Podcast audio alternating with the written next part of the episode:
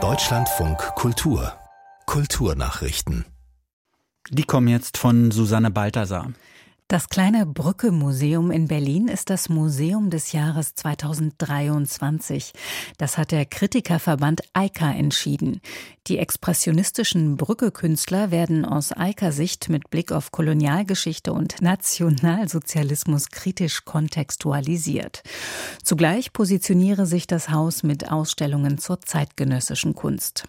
Die Ausstellung des Jahres wurde im Museum der Bildenden Künste in Leipzig gezeigt. Thema war die Einwanderungsgeschichte der DDR.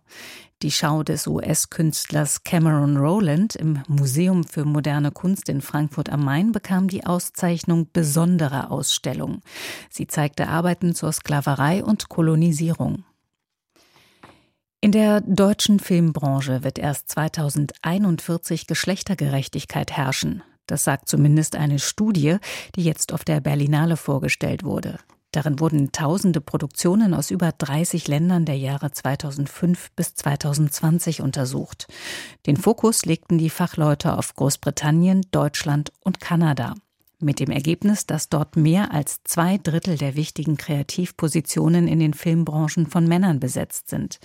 Wenn die Entwicklung so weitergeht wie bisher, erreicht Kanada laut Studie erst in fast 200 Jahren eine ausgewogene Postenbesetzung. In Großbritannien wäre es 2085 soweit.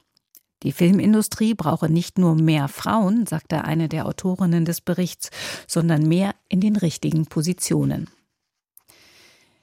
Die Sängerin Beyoncé hat es als erste schwarze Frau an die Spitze der US Country Charts geschafft. Das melden das Magazin Rolling Stone und die britische Zeitung The Guardian.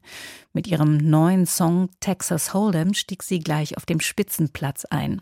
Ein zweiter Song, 16 Carriages, landete auf Platz 9 der Liste. Das gab das zuständige Billboard-Magazin bekannt. Die in Texas geborene Grammy-Gewinnerin hatte die beiden Country-Songs am 11. Februar veröffentlicht. Texas Hold'em und 16 Carriages sind auf dem neuen Album von Beyoncé, das sie auf ihrer Webseite als Act 2 für den 29. März ankündigt.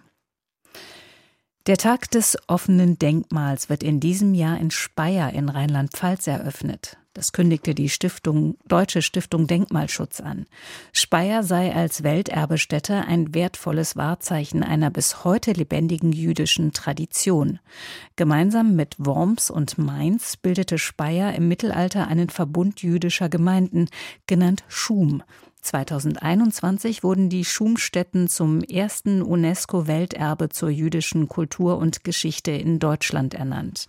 Am Tag des offenen Denkmals gäbe es die einzigartige Möglichkeit, sonst nicht zugängliche Orte oder auch altbekanntes neu zu entdecken, so die Stiftung.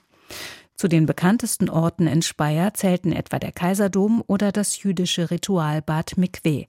Der Tag des offenen Denkmals wird im September begangen.